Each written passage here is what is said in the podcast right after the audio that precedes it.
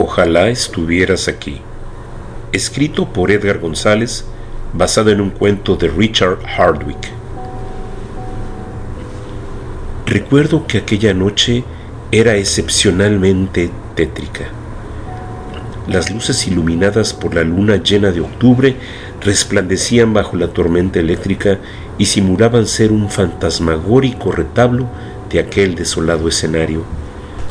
Rodrigo Gómez salió despavorido por la puerta de su casa. Sus ojos azules abiertos como platos redondos contrastaban con su piel inusualmente pálida y se adivinaba debajo de su traje el vello erizado de toda su piel. Corrió calle abajo como caballo desbocado, cargando consigo su escopeta de cacería, y desapareció detrás de una cascada de violenta y helada lluvia de otoño. Segundos después, se escuchó la violenta detonación. Rodrigo Gómez se había volado la tapa de los sesos y su sangre corría por la banqueta, confundiéndose en los charcos de la lluvia y pintando de carmín las primeras horas del amanecer.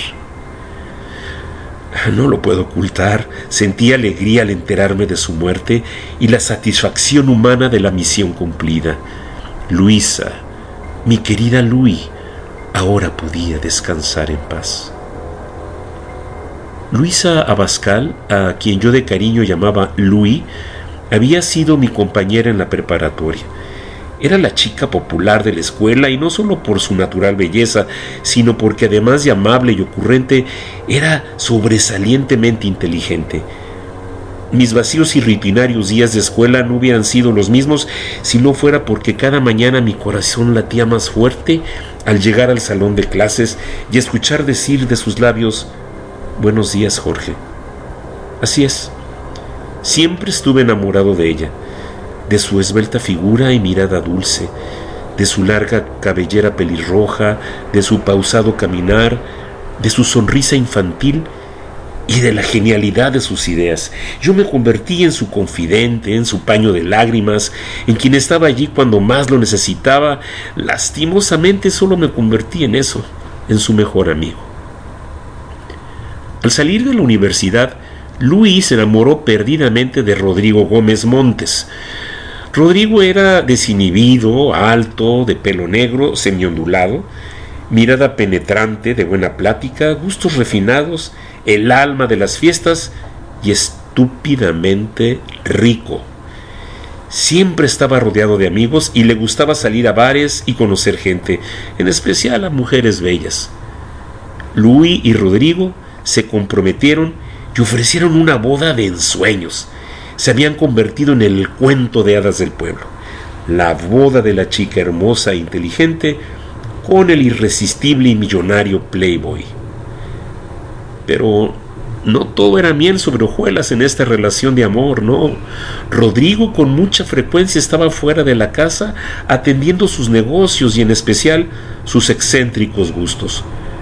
Louis tenía que soportar la soledad y las murmuraciones de su hipócrita grupo de amigos. El alegre y atractivo Rodrigo ocultaba detrás de su afable imagen un oscuro secreto. Llevaba varios meses estafando a sus clientes, tratando así de financiar sus altas deudas de juego que parecían no terminar nunca.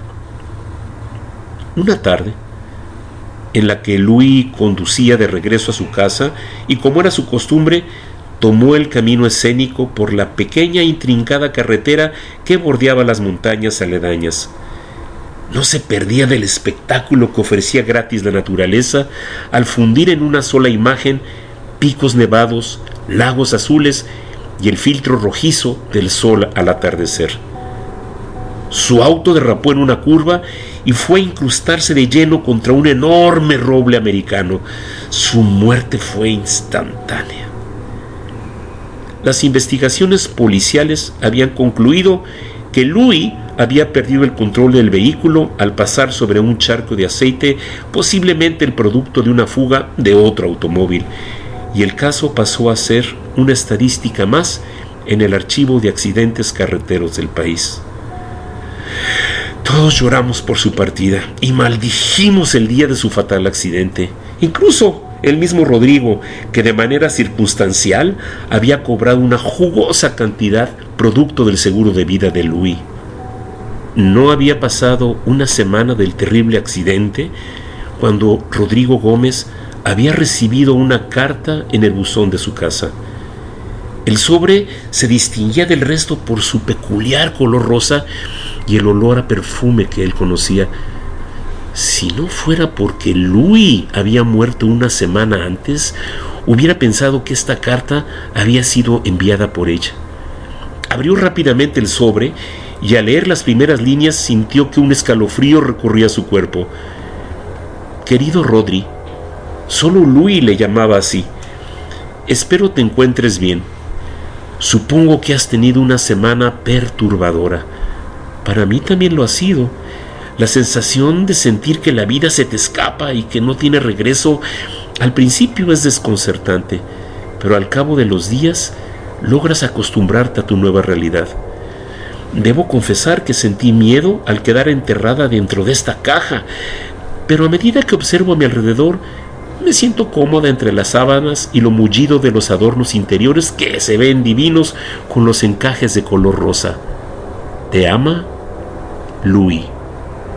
Rodrigo sintió que las piernas no lo soportaban y se dejó caer sobre un sillón al tiempo que la carta se escapaba de sus dedos.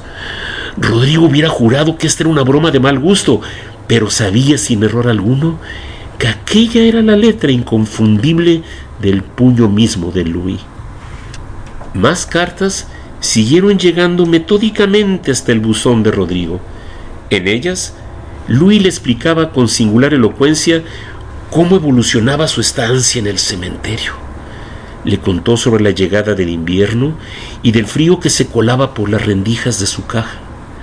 Le contó sobre la llegada de la primavera y de cómo el interior de su bella caja empezaba a deteriorarse al mismo tiempo que su amor atada piel.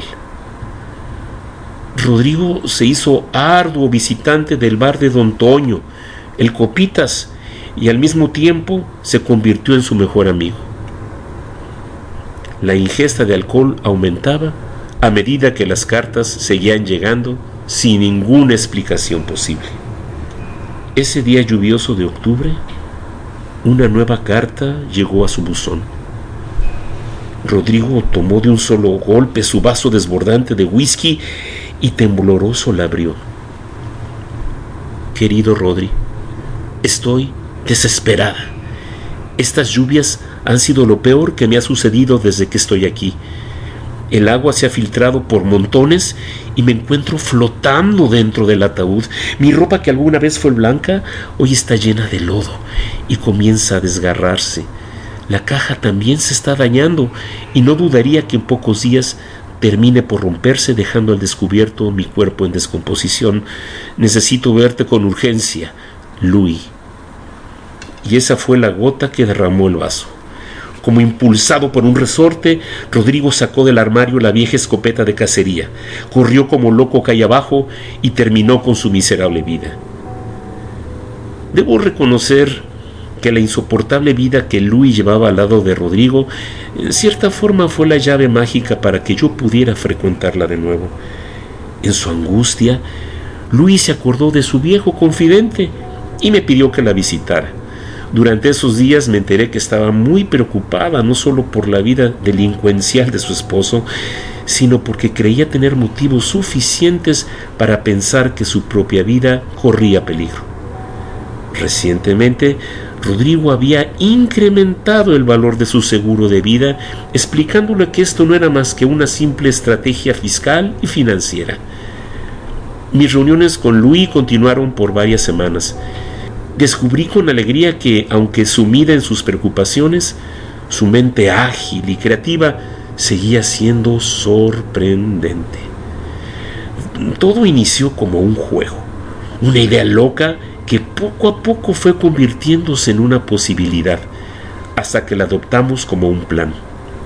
En caso de que las sospechas de Louis sobre su posible asesinato resultaran ser ciertas, discurrió una macabra venganza. Enviarle cartas a su marido desde ultratumba. Durante los siguientes días ayudé a Louis a redactar y escribir cartas para toda ocasión. Llegamos a juntar más de 40 misivas con temas de por más aterradores. Desafortunadamente, la muerte de Louis llegó como ella lo había anticipado.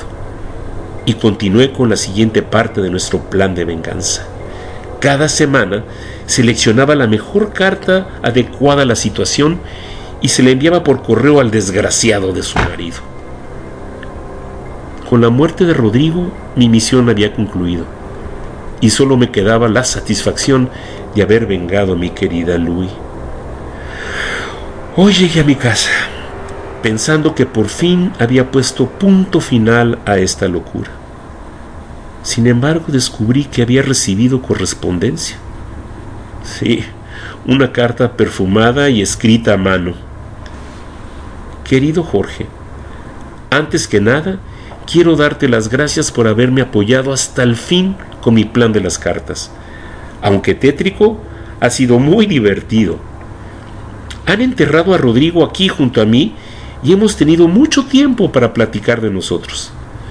Lamentablemente he confirmado que no fui asesinada y que mi choque fue tan solo un desafortunado accidente.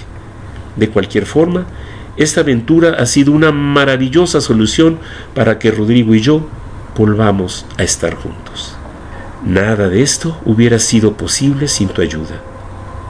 Te extrañamos mucho y hacemos votos porque pronto podamos reunirnos. Ojalá estuvieras aquí. Luis y Rodri. Y es así, mis queridos amigos, que de esta manera, a partir del día de mañana, he decidido iniciar mis visitas al bar de Don Toño y seguramente se convertirá en mi mejor amigo.